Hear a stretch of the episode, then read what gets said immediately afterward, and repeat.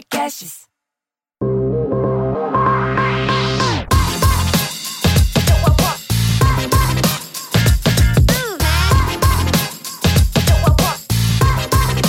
Olá, sejam bem-vindos ao Deep Growth, podcast que aborda com profundidade o crescimento acelerado das empresas.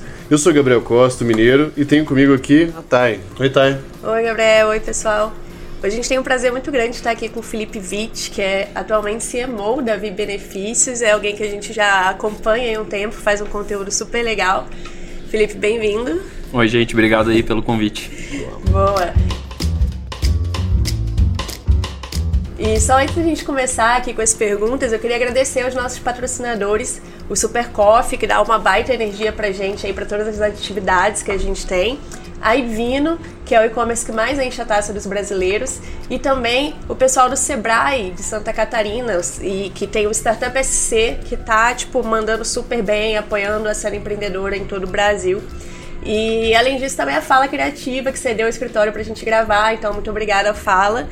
É, e é isso por enquanto. Calma, tem o, o, o cupom. O cupom. Bom, a gente tem o cupom que é o DG Podcast, D de Deep, G de Growth Podcast, que dá 15% no Super Coffee e 10% de desconto na Evino, beleza? Exatamente. Vamos lá, tá aí, puxa Bom aí. demais. Felipe, é, como eu falei ali até na abertura, né? Ao longo desses últimos anos que eu já te encontrei em alguns eventos, né, diferentes palestras e tudo mais, dá pra ver o quanto que você começou a se dedicar pra caramba, tenho certeza que isso já era de antes, mas a se aprofundar em marketing, growth.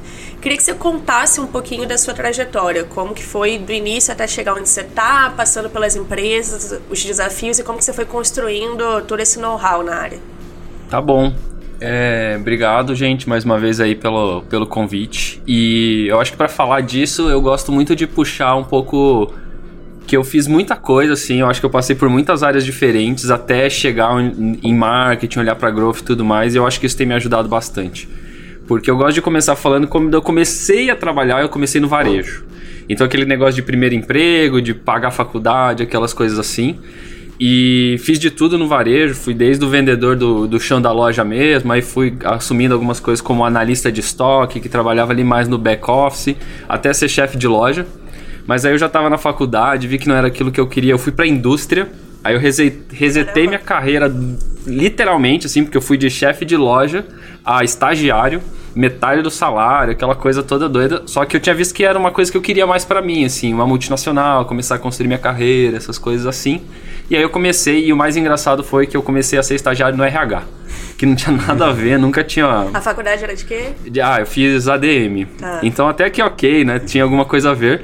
Mas até isso é engraçado, porque quando eu fui entrar na faculdade, eu tava pensando se eu fazia ADM ou se eu fazia medicina.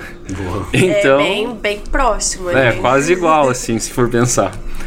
E no final escolhi ADM e tudo mais e, e fiquei fazendo esse estágio, então, nos últimos dois anos da minha faculdade, trabalhando com business partner e tudo mais, o que foi bom porque eu trabalhava para a Whirlpool, né, e que é proprietária das marcas Brastemp sim. e Consul, e isso me ajudou a me aproximar de gente muito experiente, assim, eu tinha contato com a gerência, a diretoria e tudo mais, e aí eu desenvolvi um projeto para essas áreas de de que a gente atendia para desligamentos e tudo mais. O que eu fiz na verdade foi um sisteminha em Excel mesmo, um macro, para tabular entrevistas de desligamento.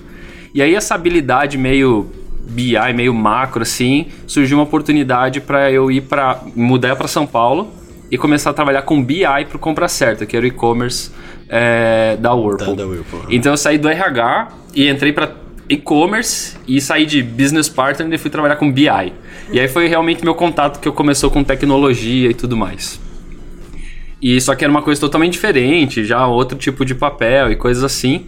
E aí fiquei mais alguns anos trabalhando com isso. E aí eu já estava mais na cena das startups. Eu já estava, isso a gente tá falando 2015, 2016. E aí eu já estava vendo que startups era uma coisa que me interessava, que eu gostava da dinâmica e tudo mais. E foi quando eu entrei para uma startup realmente. E aí até foi engraçado porque foi um movimento muito maluco, porque eu tava numa entrevista e aí eu fui trabalhar na Mercos, que é um SaaS B2B para indústria, e eles estavam no telefone comigo para fazer conversar e tudo mais. E ah, a gente quer alguém para montar a área de outbound. E era 2015, então eu pensei, Outbound, eu Que nu- que é nunca ouvi falar. Eu fingi que eu sabia na entrevista, e aí fui pro Google depois pesquisar, assim. Isso é um padrão, né? É, é. esse é um padrão dos nossos entrevistados aqui. Eles prometem depois descobre como é que vai resolver É, o então, pepino. é bom saber que eu não sou o único, porque se alguém da Merck estiver ouvindo vai pensar, nossa, a gente contratou mal, né? Chamava meus pedidos. né? É, na época chamava meus pedidos. Só pra, só pra eu não. Porque eu tava na memória com meus pedidos, então É não tô ficando aí. louco. Beleza. Depois passou pelo rebranding e tudo mais. Aí eu fui pra lá, realmente fui descobrir como fazer isso meio que depois de contratado. Fui ler Aaron Ross, toda essa galera pra resolver o que fazer. Era bem esse playbook que a gente queria aplicar lá. E aí depois que eu comecei a fazer isso foi onde eu entrei pro marketing, assim. Porque eu comecei a olhar... é, aí eu comecei a te- a estudar uma outra tendência, que era o growth hacking, do Chanel estava muito em alta, essas coisas assim.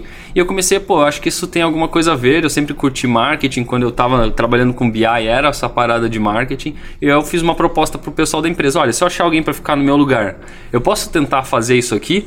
E aí a galera topou, eu convenci alguém a assumir o que eu estava fazendo e fui pro marketing. Aí foi onde eu entrei realmente assim de cabeça ali, 2016, 17, é, 100% olhando para esse lado e não mais para vendas, como eu estava ali no outbound.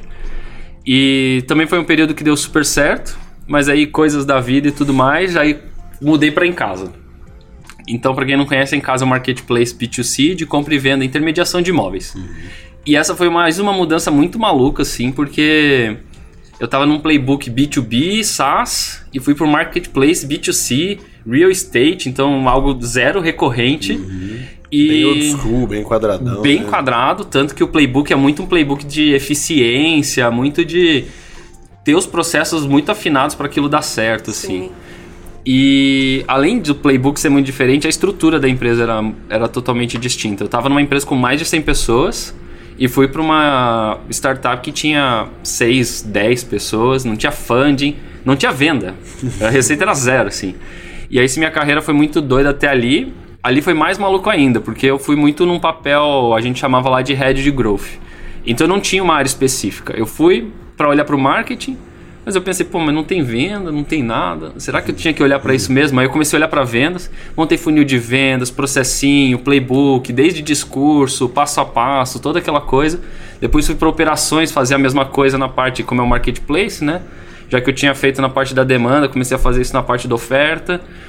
Trabalhei em produto também, montei programa de parceiro e assim foi. E aí então passei por todas as áreas diferentes lá. Porque também era o que era necessário para crescer naquele momento, naquele Era- estágio que vocês estavam, né? era um pouco a expectativa até da minha posição, assim, eu não tinha área. No final, depois de uns seis meses, oito meses na empresa, é, as pessoas nem sabiam mais qual que era o meu cargo, qual, que, que, que, se área que eu tava, porque tava toda hora direcionando energia pro que realmente importava no momento, assim, foi muito legal.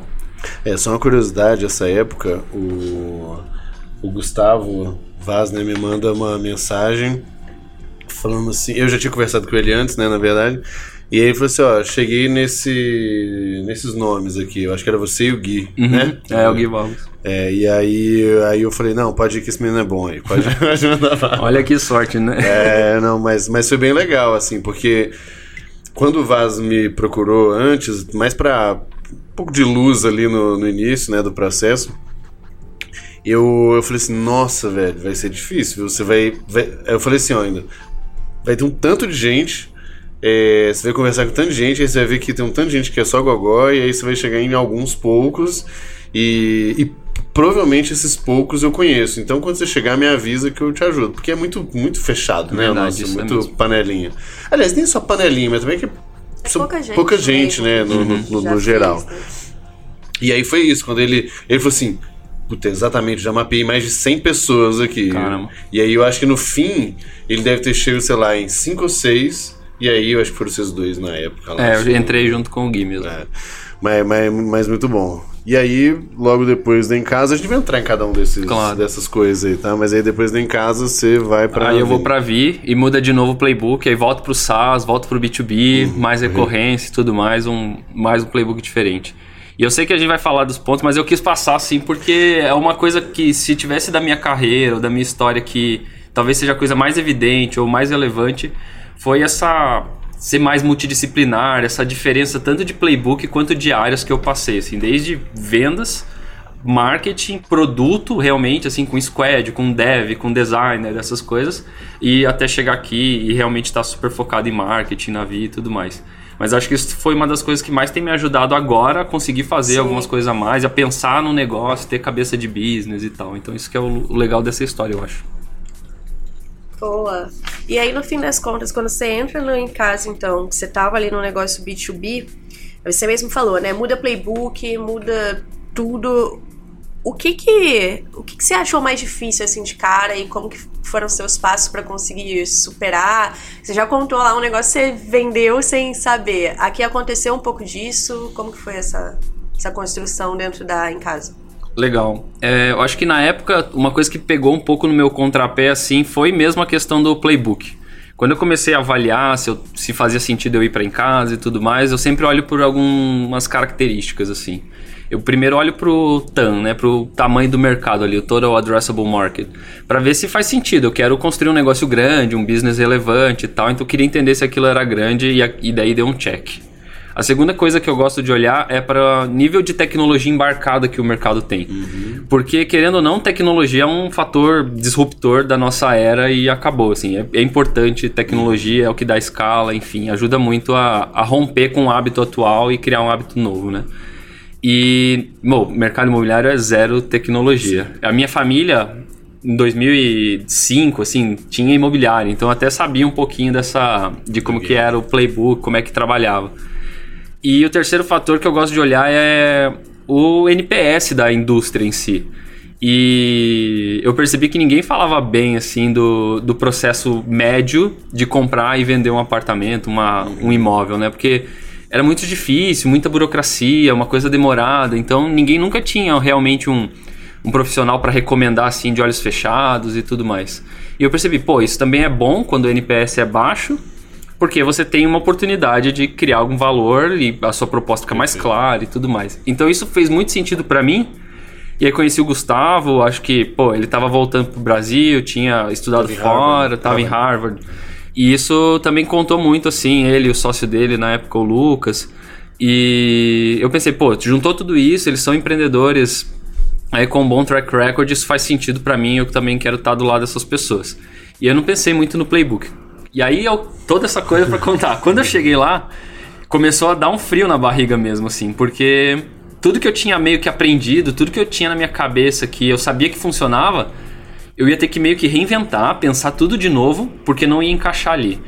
E talvez essa seja a maior lição, assim, porque como é que você faz mídia paga para uma pessoa que quer vender ou comprar um apartamento. É muito difícil. Não tem essa segmentação donos de imóveis. Uhum. E não tem uma segmentação donos de imóveis que querem vender seu imóvel em si. Uhum. Então era muito esse playbook que eu usava no B2B, que era da indústria, que eu chegava no gerente comercial, no gerente de compras com muita facilidade para mostrar um anúncio e levar para o meu site. Eu não tinha mais esse recurso. Essa carta estava queimada e eu tinha que pensar em outra coisa. Então, quando eu cheguei lá, assim, que eu precisei botar a mão na eu entendi como o negócio ia funcionar, eu percebi que eu tava. Ia, podia ter problemas, porque eu ia ter que reinventar, assim, um pouco do meu conhecimento. Então, acho que isso foi difícil. Oh, e, e, vou até puxar uma coisa, assim, que às vezes a gente, conversando com, com as pessoas que estão indo para vagas novas, assumindo posições de liderança, é, que a gente fala ali do, do, plano inicial, né? Os primeiros 90 dias. Olhando para trás, quando você lembra lá do Em Casa, o, o que, que, foram os seus primeiros 90 dias? O que, que você planejou e resolveu fazer para conseguir dar conta disso, dessa dinâmica nova? Essa é uma boa pergunta, porque isso era uma coisa que eu já tinha na minha cabeça naquela época, assim. Eu lembro que logo que eu entrei, uma das primeiras coisas que eu fiz foi escrever um plano de 90 dias, quebrando ele em 30, 60 e 90. E a ordem foi muito usar os primeiros 30 dias para aprender tudo que eu podia foi uma um pedido assim que eu falei pro Vaso, tipo, cara, não me cobra os números agora. Deixa eu entender o que, que é isso aqui, como que a gente vai trabalhar, quais são os, as limitações do negócio, como que a gente pode fazer, para eu entender o negócio realmente. Deixa eu conversar com as pessoas e tal. Eu, eu tava trabalhando remoto, então, isso também até era para um negócio totalmente novo. Eu levei um mês para ir para o Rio de Janeiro, para ter uma ideia. Assim. Então, eu fiquei um mês trabalhando sem conhecer pessoalmente ninguém. Então. Ah, é, em casa começou no Rio, né? Ah, em casa começou no Rio, depois a gente fez expansão para São Paulo. E, aí, e eu morava em Joinville e Santa Catarina. Então, nem morava em São, nem no Rio, nem em São Paulo, né? Então, comecei remoto. E, e aí, olhando, o meu, a minha ideia foi muito usar o primeiro período para entender, e realmente não tinha nada, assim, a gente tava no zero absoluto mesmo. Quando, quando eu falo zero, é zero mesmo. Então não tinha processo, não tinha venda, as primeiras captações eram muito quase um family and friends, assim. Ah, eu sei alguém que está querendo vender, então eu vou trazer para dentro do portfólio e Pô, tudo cara, mais. Tinha seis pessoas no total, a empresa é. era praticamente founding ali. É, exa não, era exatamente isso, assim. A gente tem uma foto, a primeira foto do time é, no Rio de Janeiro, assim, e não tem 10 pessoas na foto, assim, é muito legal. uma foto do time GLA, eu, você e Marina. É, oh, mas vira, fica bom isso, é, porque legal. daqui a alguns anos vocês vão olhar e vai ter essa memória afetiva aí, como eu tenho. Então, foi um pouco isso. Acho que essa primeira coisa do, de primeiro isso. aprender, assim, não ser cobrado por resultado, tentar combinar o máximo que eu pude para espera um pouco, deixa eu entender o que eu tenho que fazer. O, eu lembro que a segunda onda, talvez não vou lembrar tanto em detalhes assim, mas a segunda onda foi muito uma parte de operação, o que, que eu preciso levantar para conseguir trabalhar. Então pensar desde a, o básico de ferramental, mas também um básico de, de time ou de como que as coisas funcionavam, de qual era a principal oportunidade ali dentro. Comentei, né? A gente, quando eu entrei lá, estava muito olhando para o marketing. Mas e foi nesse processo de aprendizagem que eu entendi, cara, não adianta eu fazer marketing aqui. Uhum. Preciso. A gente tem alguns leads, tá caindo lead no funil, mas por que a gente não fecha a venda? Então talvez o problema seja olhar para isso primeiro. Então esse, esse primeiro, esse segundo ponto foi muito essa oportunidade de achar assim o, o ângulo que a gente devia trabalhar. E os últimos 30 dias desse primeiro trimestre foram entregar alguma coisa que que daí cria aquela ansiedade, né? de, pô, eu preciso comprovar que a minha contratação Sim. valeu a pena. É, então tinha que entregar alguma coisa que mostrasse que a gente podia avançar, que estava no caminho certo e tudo mais. E aproveitando esse gancho, assim, eu acho que para quem está chegando, quem está começando uma posição nova, essa ânsia de entregar alguma coisa rápido é uma coisa que vale combinar e, e Sim. Às vezes atrapalha. Né? Combinar né? a ansiedade com as pessoas, assim, porque às vezes você quer entregar muito rápido, sai atropelando as coisas e não vai entregar bem, porque você não entende o negócio ainda. Então é bom sempre combinar esse jogo. Mas acho que foi mais ou menos nessa linha, assim, o, o começo lá. É, boa. Ô, Vit, e você. Bom, eu, eu falo bastante daquela história do, da história do ACF, né? Do arroz com feijão. Verdade. E você já começou a falar um pouco disso, mas o que que. Acho que. Quanto a alguns casos aí, é, vamos botar assim que. que o, o básico bem feito lá acabou fazendo mais diferença do que ficar caçando coisa muito sofisticada, sabe? Pô, essa pergunta é muito boa para esse para a história da em casa porque eu acho que é, a história é inteira da empresa é, é construída em cima dessa mentalidade assim.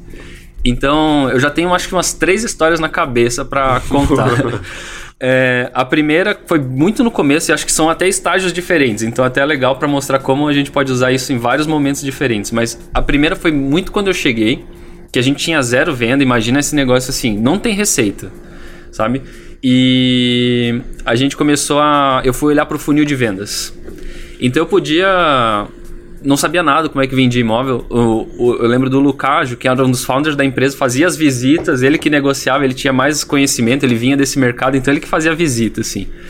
E aí eu pensava, pô, mas se ele que tem, sabe tudo isso, a gente não tá conseguindo executar as vendas e tudo mais, o que, que, que tá rolando? É. Então eu acho que a primeira coisa foi essa parte do processo e do funil de vendas muito básico. A gente usava Pipe Drive na época, assim, e foi qual que é o nosso funil? Quais são as etapas? Quais são os gatilhos que passam de cada uma das etapas? Qual que é a nossa cadência de comunicação com essas pessoas que disseram que querem comprar um apartamento?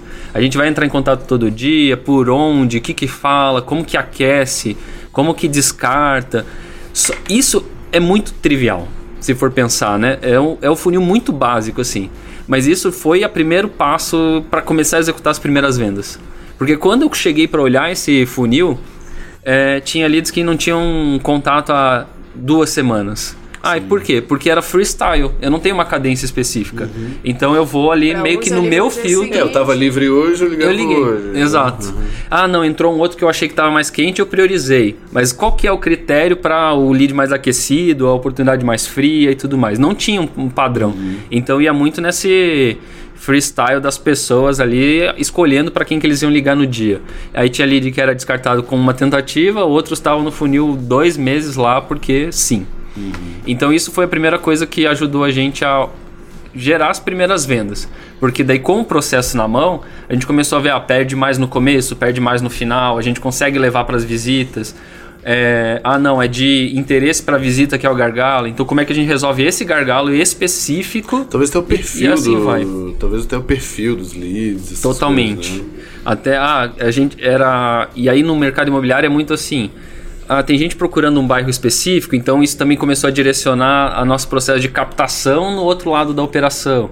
Pô, a gente estava muito em Ipanema e as pessoas queriam imóveis em Copacabana, por exemplo. A gente não tinha, esse era o motivo de descarte, a gente conseguia direcionar isso para começar a captar mais naquela região. Então era, eu sei que é muito específico desse tipo de business, mas essa é a Mas primeira é essência, história, né? assim, É é muito básico o que a gente fez e eu lembro que a gente começou a ter venda realmente, assim, não era 100 vendas, mas era duas, três vendas por mês, sendo que a gente tinha zero. É, gente tá falando de imóvel, né? É, Não é. é, do, do Vamos- SAS de É. 149 reais. por É, mês, vamos né? combinar que no Rio de Janeiro a média devia ser uns 500 mil reais, 600 mil reais um apartamento, mas de, vamos dizer, TPV, como a gente fala, né, de faturamento, sim. Mas aí de receita 5, 6% de comissão e tudo mais. Então não é um ticket trivial, obviamente. Mas para quem saiu do zero para fazer um milhão e meio de TPV no mês, isso faz, fez muita diferença pra gente. Legal, isso daí foi um, um Essa foi a casos, primeira. né? É. Você ia falar, vai pelo menos Não, três, vai. essa foi só a primeira no diferentes. começo.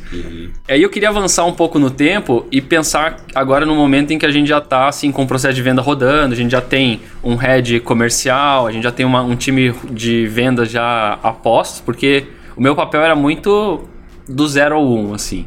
Depois do um, tinha que contratar alguém mais inteligente e melhor naquele negócio para fazer as coisas, sabe? Então, quando a gente chegou nesse ponto, a gente trouxe uma pessoa e eu fui olhar pro próximo gargalo. E o próximo gargalo, então, era agora que estamos fazendo umas vendas, uma coisa muito importante desse marketplace é ter oferta. Porque a verdade é assim, se você tem você tem um apartamento, um único apartamento naquela região, você nunca vai conseguir vender ele. Porque o processo do, do comprador ali é comparar, comparar, e é. tudo mais, e ver se faz sentido. Então a gente precisava disso daí. E aí eu fui fazer então a mesma coisa que eu tinha feito para vendas em operações.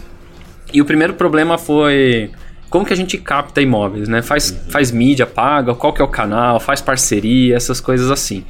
E a gente tentou, esse foi o código que a gente tentou destravar. E aí, para vocês terem uma ideia de grandeza e como o básico funciona, eu sei que a gente foi assim, eu lembro essa comparação ficou muito gravada na minha cabeça. Assim, quando eu peguei a área, a gente fazia 89 captações por mês. Ou seja, o nosso portfólio entrava 89 novos imóveis. Quando eu entreguei a área e fui fazer outra coisa, a gente estava fazendo mil captações por mês. E aí pensa, ah, será que a gente fez um negócio, construiu uma máquina e tinha cientistas ali fazendo? Na verdade, não. Na verdade, foi muito no básico e o básico que a gente fez foi tentar pensar em product channel fit, vamos dizer assim. Qual era o canal que a gente tinha entre tantos disponíveis que tinha fit com a nossa operação? Como eu comecei contando pra vocês aqui, né? Facebook, essas coisas não tinha muito fit. Porque eu não tinha como achar, realmente. O... Os proprietários nessas redes era muito difícil. Tinha que ir muito mais para um lado de branding e de marca para fazer essas coisas acontecerem. E no final, mesmo que eu achasse, não tinha escala, porque quando eu achava um proprietário, ele tinha quantos apartamentos para vender? Um. Se muito, ele Melhor tinha das dois. dois, né? É. Então, mesmo quando eu conseguia fazer isso, eu ainda tinha uma pessoa com um ou dois apartamentos para vender. E que o processo de venda ia levar meses para eu vender esse imóvel que eu captei, porque eu não colocava na minha plataforma agora e vendia mês que vem. Isso, nossa, era um processo muito longo. Então isso já não funcionava pra gente. Então, o que, que a gente começou a olhar? Onde que tá quem que tem esses imóveis em nível De volume. de volume, né? Quem que não me entrega um, mas me entrega 100? Ou de repente me entrega mil imóveis de uma vez? Quem são essas pessoas?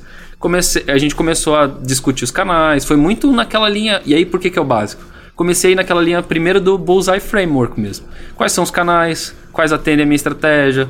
Quais eu realmente tenho braço para testar? Quais fazem sentido eu colocar aqui versus a velocidade de resultado que eu quero? E aí eu encontrei um, um player nesse mercado que fazia sentido pra gente, que era o corretor de imóveis. Porque ele detém os portfólios, ele tem essa Sim. informação. E aí a gente cresceu muito com base num programa de parceiros, como a gente chamou. E aí, por que, que isso ainda é básico? Porque a gente foi de 0 a 5 mil parceiros inscritos no nosso programa. E do zero até mil parceiros, eu acho que a gente fez isso com uma pessoa e uma planilha de Excel. Mais nada. Eu lembro que virava o mês, a gente tinha que pagar as comissões por causa das captações e tudo mais. A gente fazia uma TED para cada pessoa na mão. E, nossa, se a gente errasse um zero ali, o financeiro matava a gente. Porque a gente chegou a pagar centenas de milhares de reais para essas pessoas, assim. Então. Que era em cima do.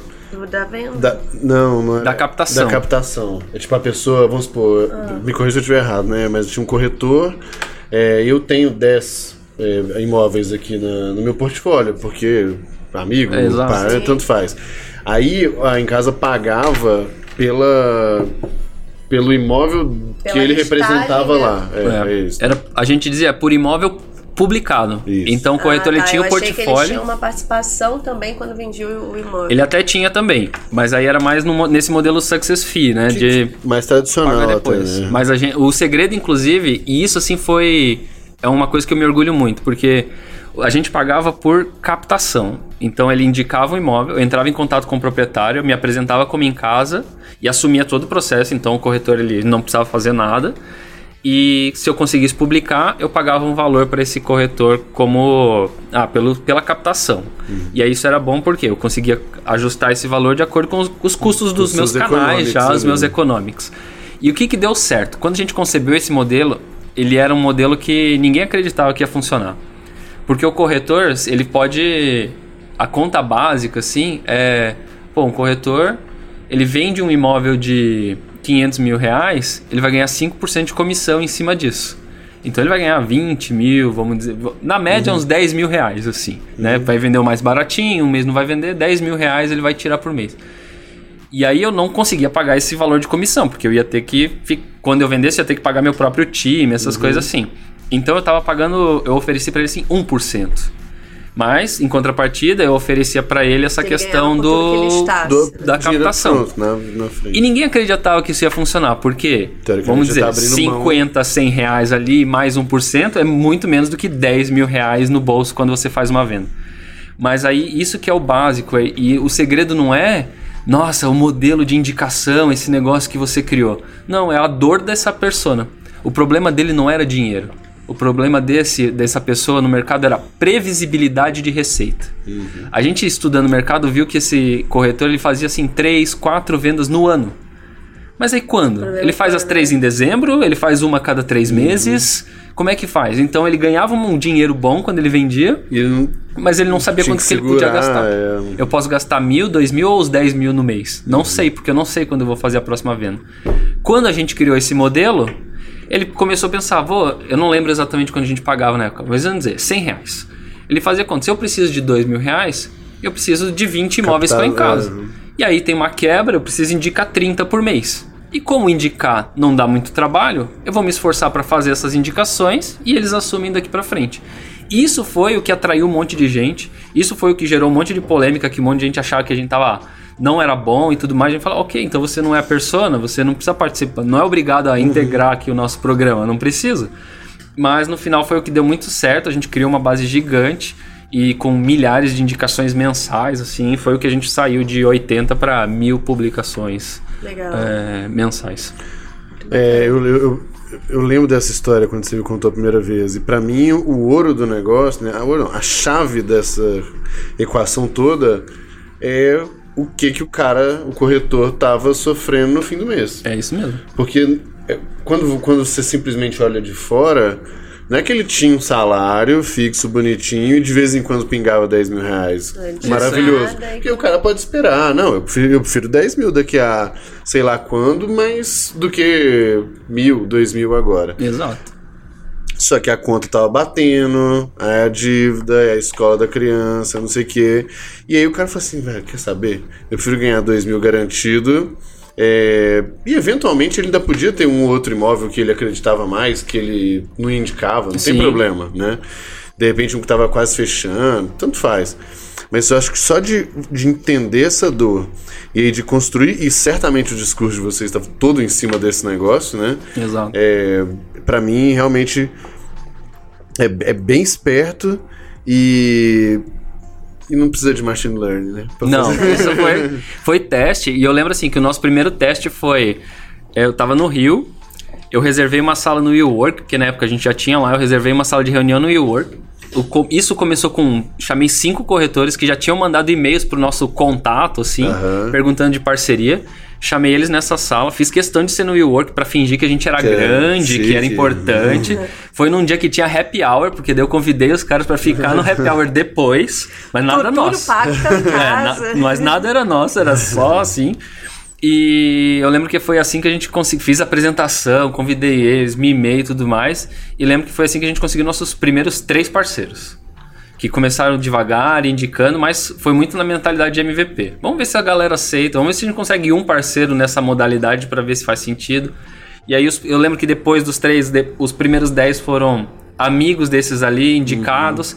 E depois a gente começou a botar dinheiro, em, aí que é algo legal até, em performance, por exemplo, não para achar donos de imóveis, mas para achar Achar corretores. corretores. Porque essa é uma segmentação que tem fit com o produto. Porque eu consigo achar quem é corretor de imóvel e dizer, quer fazer parte do meu programa de parceiro? E aí comecei a escalar isso para 100, para mil, para 5 mil pessoas, com o modelo daí de mídia paga e tudo mais. É, Mas e aí, custos. e aí, de novo, né? Aí sim, uma vez que você entendeu a dor, você bate. Pô, tá difícil vender imóvel? Sim. Né? Tá sem grana esse mês. Precisando de um e- dinheirinho aí. É.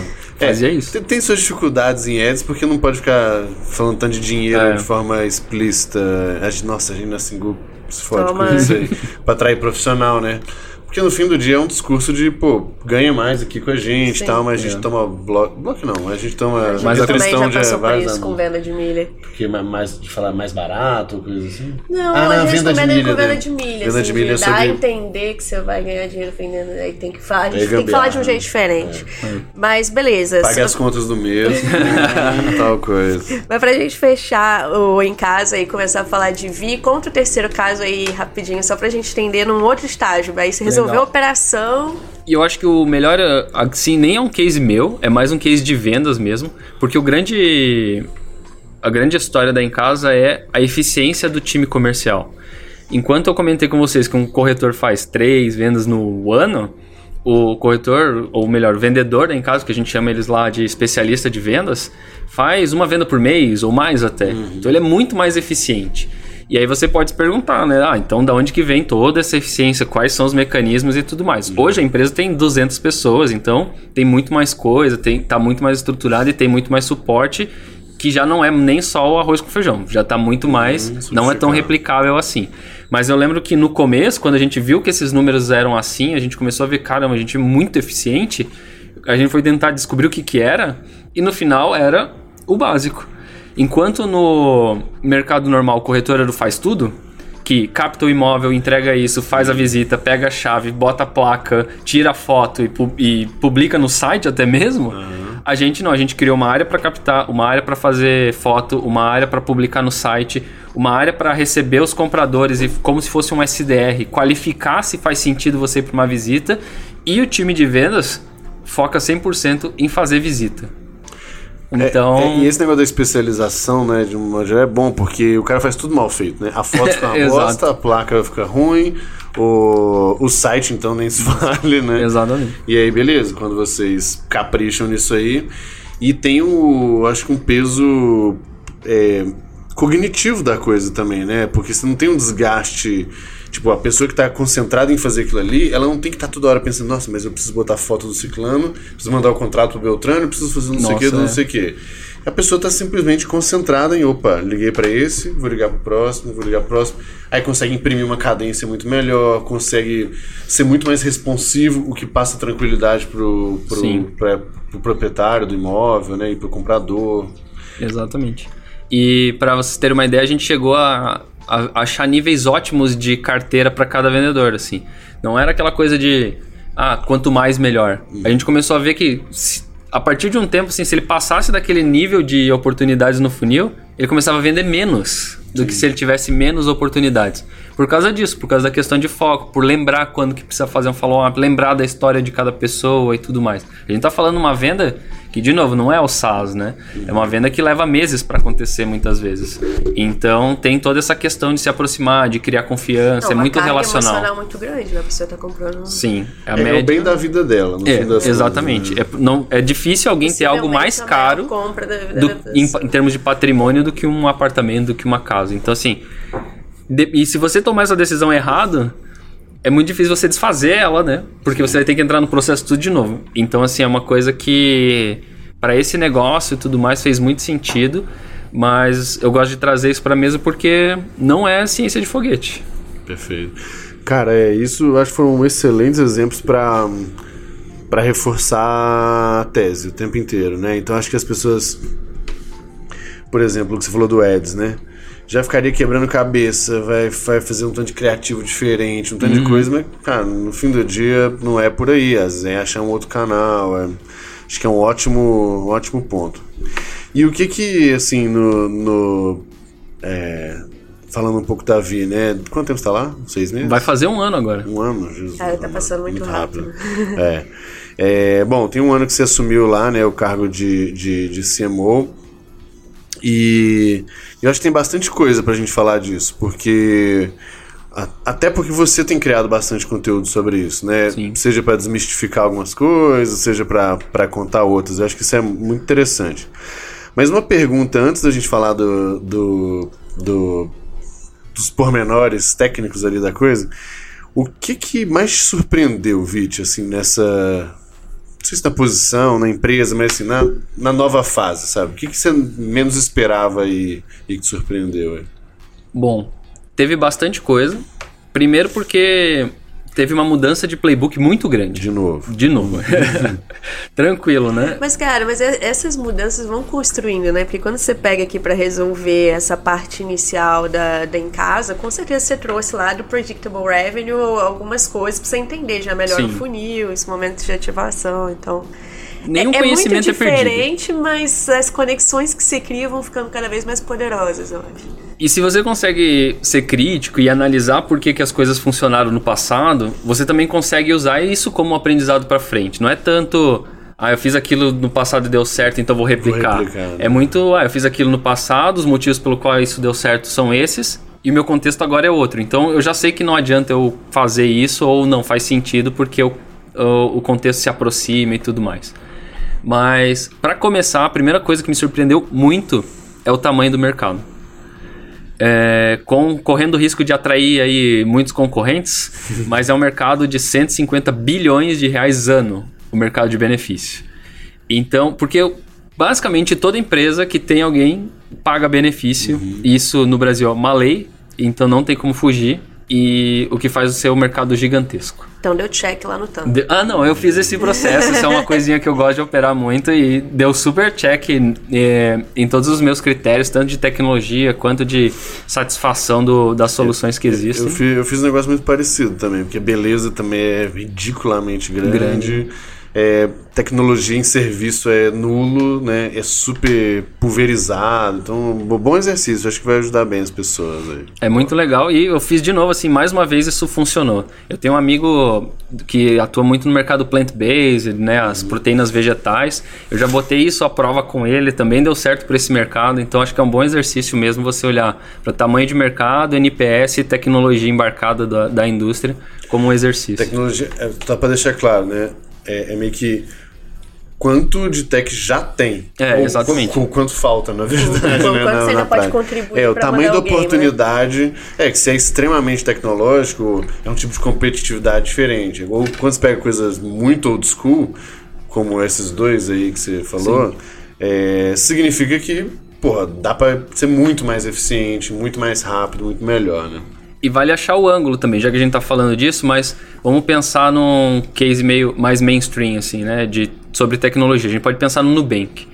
É, pô, banco tem tecnologia pra caramba, né? Olha quanta coisa ele precisa ter pra operar. Mas, se você olhar para uma ótica desse framework, faz sentido e dizer que esse é um mercado com pouca tecnologia embarcada.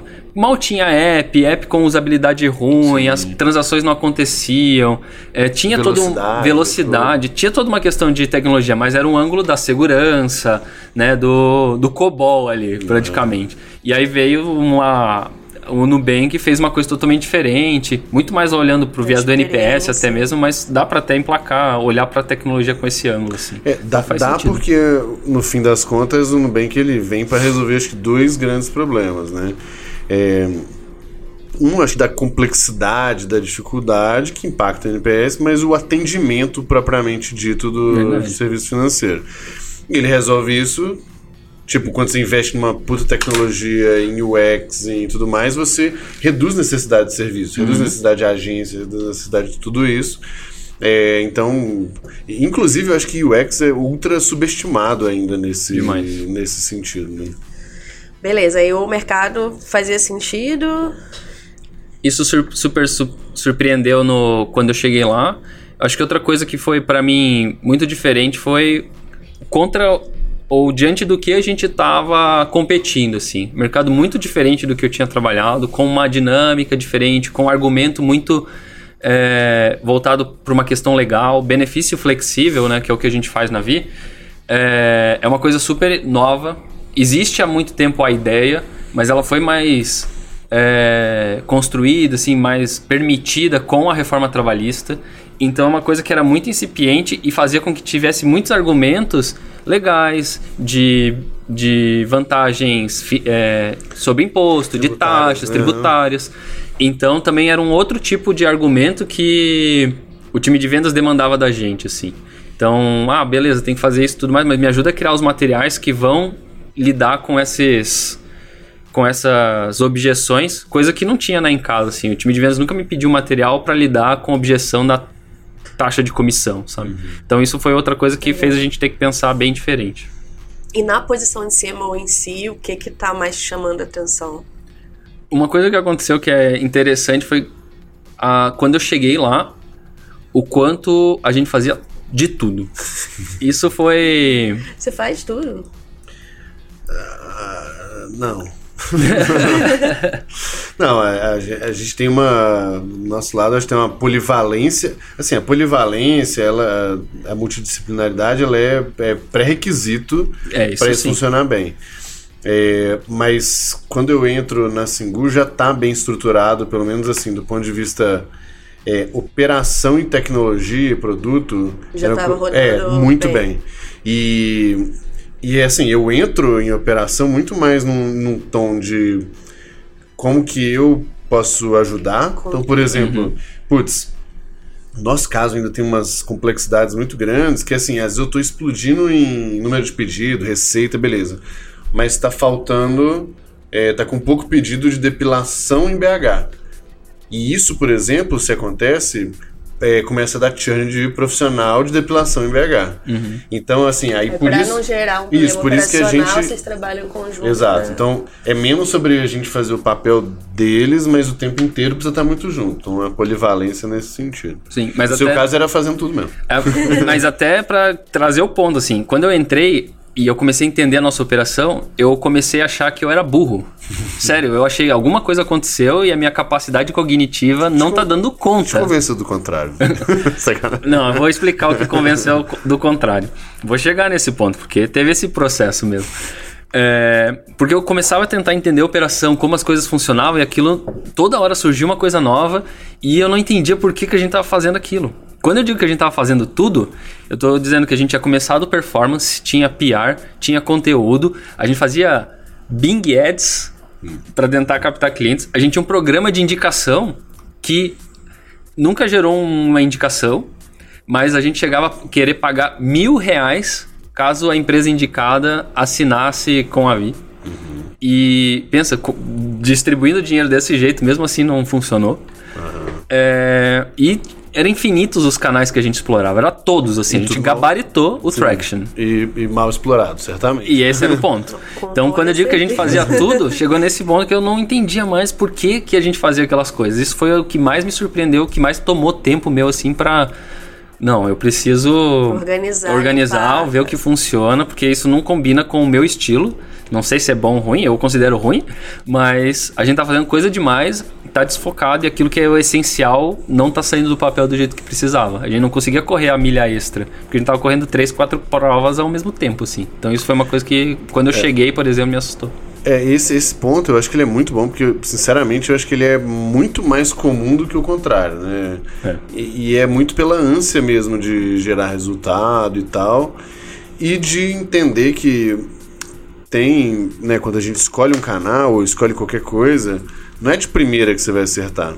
Então a sensação das pessoas é meio que assim: eu vou fazer esse aqui, putz, ele não tá funcionando tão bem. Então eu vou tentar um segundo. Sim. Porque eu aumento minha probabilidade de acertar. Não, você não aumenta, porque você tá fazendo dois mal feitos, né? Quando de fato você dá um double down no primeiro, que provavelmente foi o que você fez, É, escolheu, exatamente. enxugou e, e falou: não, beleza, esses aqui. E, e eventualmente você pode chegar à conclusão que não funciona, né? Mas aí pelo menos você é, insistiu, botou energia e falou: não, realmente não funciona, vou agora testar um outro, né? Não, e o ponto é, quando você testa, você gasta energia, você entende que não funciona, você sabe por que não funciona. E isso é o impo- mais importante. E quando você faz pouco, você não. Ainda tá naquela oportunidade, mas você não para pra estudar aquilo, entender, desdobrar, entender por que, que as coisas estão dando certo ou não, você simplesmente desiste e quando alguém te perguntar dois meses depois por que mesmo que não funcionou, você não tem resposta e esse é um grande problema. Então eu lembro que quando eu cheguei e eu vi essa situação, o momento que eu percebi que eu não era burro, foi o momento que eu disse: vamos parar tudo e começar no- de novo, escolher uma coisa pra fazer e ver se dá certo. E aí eu entendi, isso tirou uma carga cognitiva da minha cabeça muito grande, porque eu não precisava mais entender por que, que a gente queria pagar mil reais pra uma indicação. E começar a entender por que, que, sei lá, nosso canal de performance estava com um custo de lead obsceno e que ia inviabilizar a operação e precisava resolver. E aí a gente começou, pouco a pouco, testar isso. E acho de até. novo, é o básico bem feito. E realmente, muito básico, sim. E até tem uma, uma opinião que é meio polêmica em relação a esses, esses canais de aquisição, como a gente tá falando aqui. Eu sou muito. Eu defendo muito colocar todos os ovos na mesma cesta mesmo. No começo, quem tá no começo, testar uma coisa só, tentar ficar muito bom naquela coisa. E, depois, e começar a diversificar com inteligência, daí sim para diminuir risco e, e ganhar escala, mas que no começo não dá para fazer três, quatro coisas quatro canais ao mesmo tempo. Um, se, se tiver espaço, dois. E tentar ficar muito bom naquilo ao invés de tentar testar todos de uma É vez, porque sabe? normalmente você não tem nem recurso, nem massa crítica, nem uma porrada de coisa, na verdade, pra verdade. conseguir fazer mais do que um de uma forma minimamente X. E não Que adianta. minimamente responde as perguntas que você tem, né? Porque na verdade, às vezes ainda você ainda tá na etapa de responder algumas perguntas antes. É, eu nem sei se é tão polêmico, porque se alguém quiser causar polêmica nisso, basta. Eu acho que estudar dezenas ou centenas de casos É. de crescimento. Porque na prática, assim, não é que a empresa precisa fazer uma coisa só. Eventualmente você fala assim, ah, mas fulaninho tá crescendo bem, tá fazendo isso, isso, isso. Eu falo, beleza. Mas vai lá dentro e vê quanto de energia ele tá botando em cada coisa. Não é 33%, 33%, 33%. é. é 80, 10 e 10, 80, 15 e 5, sabe? É, e até uma, uma conversa que a gente. Não sei se a gente teve. Não sei se foi com você, mas eu tive com o Rony da. Foi da Netshoes, né? Aham, da orgânica. Isso, da Orgânica, que foi da Netshoes. E, e essa tese era uma tese muito boa, que ele falou assim, na Netshoes, o que a gente fazia? A gente tinha um, um, um canal principal e era double down pesadíssimo, e no paralelo a gente estava experimentando para tentar descobrir qual era o próximo, porque a gente sabia que esse aqui, uma hora ou outra, ia, essa fonte ia secar, né? E aí era meio que isso. 80, 90% aqui, e claro, pode ir experimentando outras coisas, testando, bota o pé, sente, espera, tem coisa que demora pra acontecer. E aí o que ele fala que inclusive, né, eu acho que a Netflix já faturava um, um bi assim, que a saída dele foi quando ele não tava vendo mais é o que que seria o, o Next a step. próxima é, onda do, do negócio, sabe? Então, é, se alguém causar polêmica com você nisso, não aceita não. Tem, tem várias outras coisas pra gente falar pra dar polêmica de verdade. Tá ficando... Muito bom. É bom saber porque às vezes fica essa coisa de, ah, é muito arriscado fazer uma coisa só. Mesmo com essa ideia do 80 a 20, assim, as pessoas têm muito medo de, de ir all-in nas coisas. Mas eu acho que a grande, grande. O grande ganho é você descobrir verdadeiramente por que as coisas funcionam ou não. E, ter, e levar isso como lição dali pra frente, sabe? Não repetir em outros canais ou em outras ações os erros que você já cometeu. A forma como eu explico isso, eu acho que ela é razoavelmente é, fácil de entender é assim: pensa que você. Eu usar um, é, vou usar o passarinho aqui, mas ninguém quer matar os bichinhos, não, tá? Mas vamos lá. Imagina que você pega e dá tiro pro alto: 10, 20, 30, 100. Mais aleatório possível. Você não vai acertar um passarinho. Não vai acertar. É muito improvável. Uhum. Agora, imagina que. Agora, pra gente não matar o passarinho, imagina que tem um alvo parado, longe. E aí você vai concentrar em acertar aquele negócio. Aí você dá o primeiro tiro. E aí você fala, puta merda, não. Precisa abaixar um pouquinho. Aí você abaixa um pouquinho. Aí você dá outro tiro. Você, Nossa, abaixei muito. Deixa eu subir um pouquinho. Aí você dá outro tiro. Puta, agora precisa um pouquinho pra mais direita. Ou seja, você aproveita o- o- os erros, os aprendizados que você está fazendo. E aí é muito inevitável é, você avançar. Pode ser que você não chegue num ponto de, de acertar na, na- no pontinho vermelho ali. Mas pelo menos você aproveita o, o- esse, esse aprendizado gerado a partir dos erros, dos acertos e tudo mais. Sim. É, e uma outra coisa que eu acho que ajuda nesse negócio, que eu sempre falo para as pessoas, é assim: é colocar o time, de um modo geral, todo para tentar dar esse tiro, porque aí você tem uma inteligência coletiva também. É meio que assim, pensa que você tá, tá aqui, só que tem uma pessoa que tá um pouco mais na frente, outra tá mais do lado. Então, às vezes ela tá numa outra posição e ela fala assim: não, gente, ó, eu acho que pode ir um pouquinho mais pra direita, porque pelo conhecimento dela, pela experiência dela, ela, ela te Sim. ajuda também. Sem contar com outras ideias, né? Então, daqui a pouco, é, tem várias pessoas tentando acertar o alvo ali e é muito mais provável disso acontecer se você tem inteligência coletiva e é, usa os aprendizados para empilha os aprendizados para acertar o negócio. Então, quem discorda disso aí, Vit, não aceite, não pode brigar. Tá combinado. O que, que você Cancela, tá mais, a- mais cancela. aprendendo, Vit, como CMO? Eu acho que uma das coisas. Que é acho que tem chato. duas. Isso é realmente, acho que a gente pode até entrar nesse assunto. Acho que tem toda uma mística ali. E a maior parte das coisas que eu faço é chato. É, mas eu acho que duas coisas que estão sendo importantes pra mim nesse momento. É, a primeira, o quanto eu preciso olhar um pouco mais pra frente do que as outras pessoas do time, assim. Então a gente tem que entregar o mês, tem que entregar o trimestre, tem coisas que estão saindo do papel e ok. Mas eu preciso fazer o exercício de colocar a cabeça pra fora da água, conseguir tomar fôlego e olhar o que a gente vai fazer no outro trimestre. Ou de repente o que a gente vai fazer até o final do ano e coisas assim.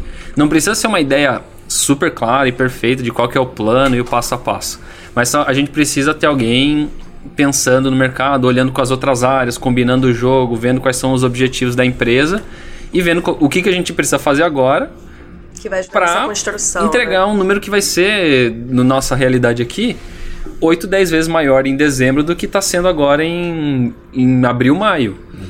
E não dá simplesmente para ir fazendo e achar que as nossas otimizações, a gente tunando as coisas que já faz, vão- vai dar saltos, né? certo. Então isso é uma coisa que dizer, no dia a dia é não vai ser difícil. suficiente, né? Pra, É, pra não essa- vai ser suficiente para para fazer isso dar certo. meta, aham. Então isso eu acho que é uma coisa, conseguir fugir do, da rotina do dia a dia, assim, e, e conseguir olhar um pouco pra frente. É, a gente, por exemplo, tá, tá tirando um projeto do papel, tá no ar, a gente chama isso de Guia Nacional de Benefícios. É o maior tiro que eu tô dando, assim, desde que eu entrei. É uma coisa que a gente tá fazendo super grande, tem apoio de GPTW, tem apoio é, da Wii Soluções, que é uma empresa SA, tem apoio da SharePay, várias coisas assim.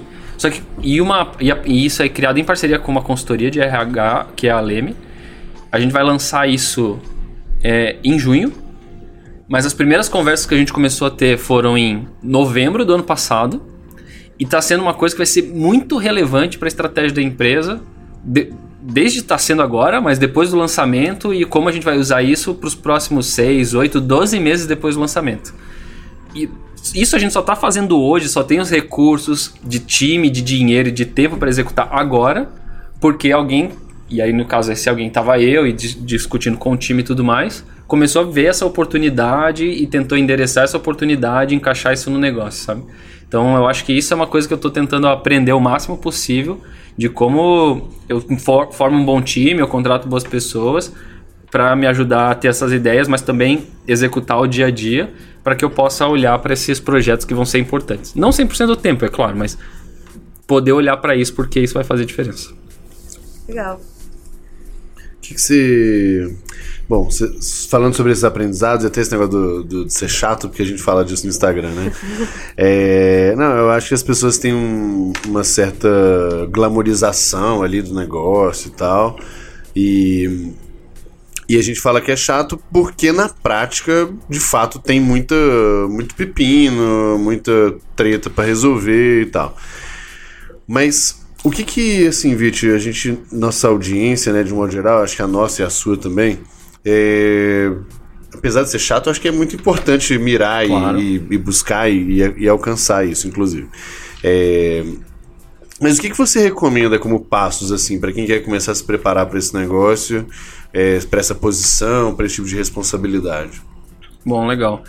É, eu realmente, quando eu falo que é chato, é porque às vezes a gente tem aquela noção de que você vai passar criando aquela campanha magnífica, assim, que é, é, só estratégia, ou vai fazer aquela campanha de branding que vai ser na TV, na, nos outdoors e no ponto de ônibus e vai ser incrível, essas coisas assim. Eu nunca nem pensei nisso. é, apesar de a gente ter, tá olhando muito para branding, isso é muito importante pra gente. É, mas então não tem, é uma é um trabalho igual, assim, é uma é um cargo também que tem as suas normalidades como qualquer outro. Então, mas tem, claro, viés mais estratégico, acho que de pensar mais em termos de negócio e como que o marketing se encaixa nisso, como que, também. exato, é, como que integra. As áreas. Então, eu acho que para quem quer começar, e aí eu vou falar muito no meu viés, e eu acho que o que me ajudou a chegar até, até aqui, é, uma coisa que me ajudou foi essa multidisciplinariedade de de conhecimentos mesmo. Eu passei por vendas, eu passei por produto, por marketing. Isso me ajuda até hoje a olhar para as áreas e às vezes ver, pô, aquela área não está fazendo o que eu preciso, mas também entender por que, que não está fazendo e aí o que, que eu tenho de responsabilidade, como eu posso ajudar. Então, começar a construir essa visão de negócios. E aí não importa se você é, hoje é um analista de CRM, um analista de performance, você tem a sua caixinha e tá tudo bem, é normal isso é, eu acho que daí o passo para quem está nessa posição, que está olhando para isso, é começar a fazer as suas coisas e ver como é que isso impacta as outras áreas. Antes de executar um negócio, perguntar para alguém, ao seu colega, como é que isso pode ser melhor. O próximo passo depois disso é, além de você olhar para o lado e falar com alguém do seu par de marketing, é olhar para o lado e falar com o seu colega que é do comercial e ver como é que você ajuda ele e com, começar a construir na prática, e aí não tem muito um, um passo a passo, assim, vai ser realmente o dia a dia, a execução das coisas, a mentalidade, essa visão de negócios e como cada uma das posições influencia é, um panorama mais macro. E acho que se você está na liderança já e tem um time e tudo mais, isso é ainda mais importante no sentido de você receber um número, uma meta para bater. Você também sabe se você não bater, o que acontece com o time de vendas? Você sabe se você precisa de alguma coisa de produto, em termos de feature, é, para executar isso? Ou você simplesmente está contando que vai conseguir, dentro da sua caixinha, executar o que tem e a sua meta vai ser entregue? Uhum. Porque não é assim que o número de uma empresa surge. Não é vendas faz 10, marketing faz 15, produto entrega feature e a gente vai chegar. Dá tudo certo. É tudo muito mais integrado do que a gente imagina. Então eu também começaria olhando para isso e eu começaria a falar com as pessoas que trilharam o caminho que eu quero trilhar. E eu acho que isso é talvez o que mais me ajudou, assim, fez diferença para mim. Eu lembro de muitas conversas que a gente teve com vocês, acho que dos almoços que a gente teve, inclusive, é... e com outras pessoas que estavam um passo a mais e me deram essa oportunidade de conversar com elas. E na época não, as coisas não conectavam os pontos super claros na minha cabeça mas eu tinha a oportunidade de entender, poxa, onde é que ela estava antes, como é que ela chegou aqui, o que, que ela julga que é importante, o que, que deu certo, e meio que aprender com os erros dos outros, assim. Então, acho que ter essa visão macro dentro do negócio e tentar olhar para fora da sua empresa e achar as pessoas que já fizeram o que você quer fazer, para tentar um pouco aprender com elas, assim, e, e, e se inspirar nisso. Acho que é, não é super inovador o que eu tô falando, Sim. mas acho que funcionou para mim. Boa, eu, tem um ponto aí que certamente você passou, que eu acho que é importante também, é entender que você vai entrar despreparado pro negócio. Ah, é, isso Porque não adianta achar que estará pronto e tal, e Ou ficar se preparando. tipo, é, ficar se preparando eternamente. Eternamente. Tem que tomar um pouco de, de risco mesmo e estar disposto a mandar bala. E, e uma cilada que eu acho que é importante as pessoas não caírem é achar que por elas estarem em alguma posição né, de liderança maior, seja como sócio, como. tanto faz. é, ela não faz mais algum tipo de trabalho. É, isso é. Porque esses dias eu tava fechando coisa pra mandar pra gráfica. tem que fazer, tem que fazer. No fim do dia é isso. A entrega final é, é sua, né? Do seu time, é sua, mas é sua. Quem tá assinando tudo embaixo é você. Exato. É, e não adianta você é, chegar para os seus pares ou para o sócio, para o seu CEO e tudo mais e falar, ah, então, não, Não deu deu. porque o fulano me entregou. Eu falo, Só "Pô, lamento." é seu, é, se vira, legal, né? Manda bala. Isso é mesmo. E não dá pra. Quem ouviu falando ali, né, de pensar no futuro, nos projetos, pode achar que eu fico lá no monte meditando, as perninhas cruzadas e te- esperando vir a- aquela luz, assim. Mas como você falou, assim, esses dias eu tava trocando e-mail pra trocar backlink pros no, pro nosso blog. Que, teoricamente, a gente tem analista de Sim. conteúdo inbound lá. Mas eu tava ajudando, porque isso é importante pra gente. Vamos tava lá trocar, ajudando. inclusive. É, eu, eu super quero. Bora, nós três? Então, assim, você vai ter que. esse- a sua mão não vai ficar limpa porque você tem essa posição. Na verdade, se ela estiver limpa, até tá errado e você vai tomar decisões ruins porque você não tá na trincheira com o time lá. Boa. Boa. Temos mais cinco minutos, tá? Mais uma ou duas perguntinhas. Ah, vamos vamos para as filosóficas aqui e a gente deixa as outras ali legais para Tá pro extra também. Boa. Boa. Então tá. Puxa É. a primeira aí. Eu queria saber, assim, Vit, o que que. O que, que é a maior crítica que você tem dentro desse mundo de, de marketing growth? Bom, a gente só tem cinco minutos. Bom, é, A gente pode passar um pouco. é, também, não, pode passar. não. É Não, mais pra brincadeira. respeitar o seu horário também. Não, brincadeira. Eu. Algumas coisas que eu acho, assim, tem muito a ver com o que a gente tava falando. Acho que a gente ainda tem muitos ídolos nessa questão. A gente vê essa. A característica, assim, as personalidades do CMO, ou dos diretores, ou dos founders, como aquele indivíduo que é brilhante, o dropout lá da faculdade, que é um gênio e que os negócios dão certo por causa disso. Acho que isso é uma coisa que a gente tem que ficar atento. É o, o sucesso das empresas que estão crescendo mais rápido e tudo mais. Na verdade, tem muito hard work ali, tem muita gente boa, tem muito time bom sendo formado para conseguir entregar os desafios. Não é, apesar de ter uma pessoa que é aquela personalidade, que conta as histórias, que sobe no palco, não é legal atribuir esse sucesso aos ídolos, como a gente acho que eu vejo acontecer. Eu sou um pouco, acho que para mim existe muito uma questão do quando a gente fala de growth e tudo mais, eu vou muito na contramão do growth hacker como indivíduo. Eu acho que não existe essa posição como uma posição realmente assim.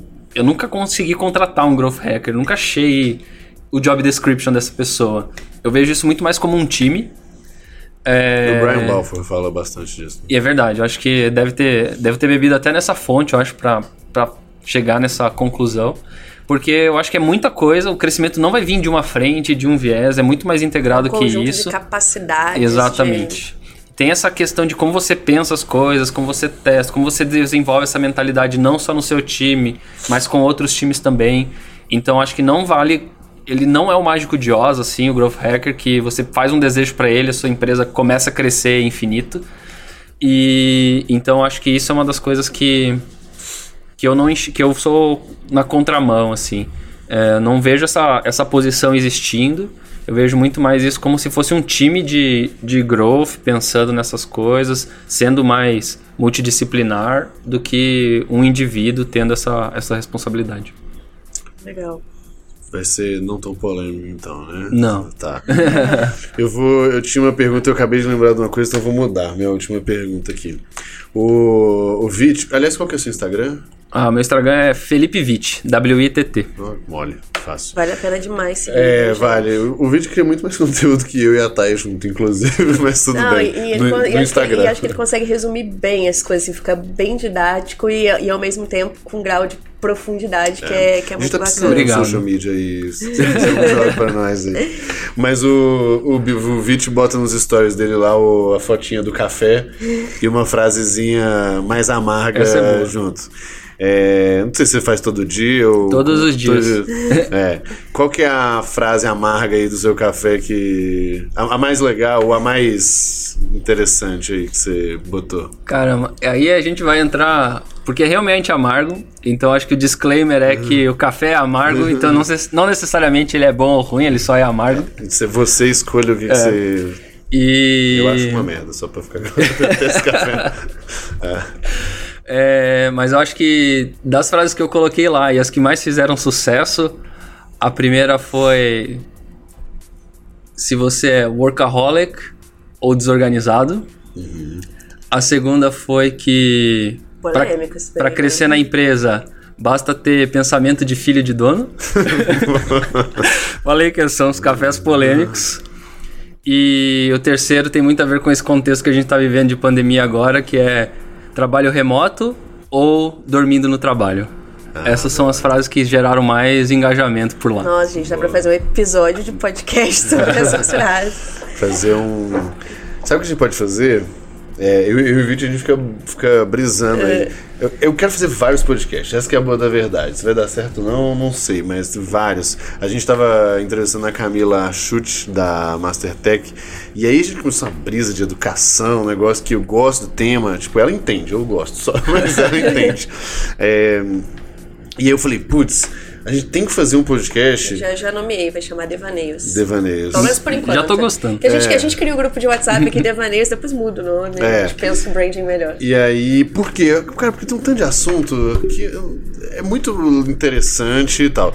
E eu acho que dá pra ter um outro que pode ser o Café Amargo, que é, a gente cria um podcast só pra pegar. E a gente não precisa concordar em tudo, nada disso, muito pelo contrário, mas exatamente pra discutir. Acabei de ter essa ideia, acho que a gente pode. Vamos ver se o A gente pessoal criou outro grupo de comentar WhatsApp aí. sobre essa.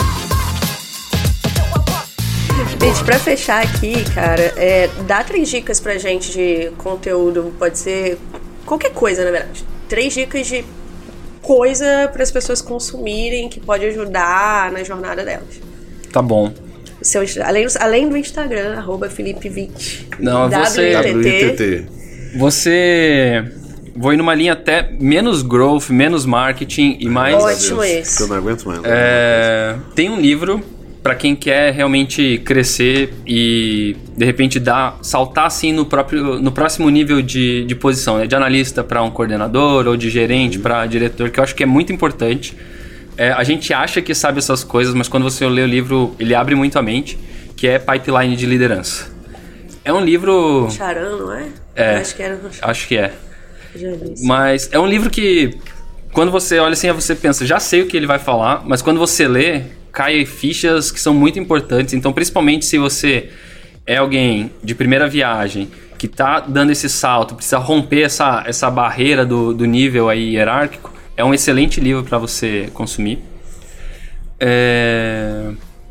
Se você gosta de ale- aleatoriedades como eu, porque eu sou assim, eu- quando eu falo sobre ser multidisciplinar, eu adoro isso. Pra quem não conhece, agora eu tô no, obcecado por xadrez. É, tô, tô, tô então, sabendo. já são mais de 3 mil partidas esse ano. Mas por causa do Gambito da Rainha? ou Não, antes, muito antes. Mas, é, então, eu ia recomendar um podcast que também é sobre aleatoriedades, assim, que é o Naruhodo. N-A-R-U-H-O-D-O. Recomendo para quem tiver interesse. Fala sobre todos os assuntos possíveis. E se alguém quiser pensar sobre produtividade, porque eu sei que a turma gosta disso e gosta de saber como performar melhor e como estar bem e coisas assim, eu recomendo a leitura do livro Por que Nós Dormimos, Ah, o Ever Sleep, né? porque quando eu li foi, fez muita diferença e depois dessa leitura eu começo a pensar que se o ser humano tem um superpoder, esse superpoder é dormir. Muito bom, a gente vai falar dessa pegada de, de produtividade no- nos minutos extras. Quem quiser acompanhar os minutos extras, é só entrar em growthleaders.academy. Tem lá a explicação da plataforma para você poder consumir esse conteúdo. Felipe, e tem várias outras coisas lá. É, tem muita coisa, mas assim, isso daí é só, só, só a pontinha do iceberg que a gente fica aqui uns minutos a mais conversando com as pessoas que a gente gosta para quem tá na plataforma. Felipe, super obrigado. Prazer imenso Imagina. ter você aqui com a gente. Valeu, meu amigo. Até mais. Imagina. Até a próxima. Eu Até que agradeço. nosso próximo podcast lá. Foi um privilégio. Valeu. Valeu. Tchau.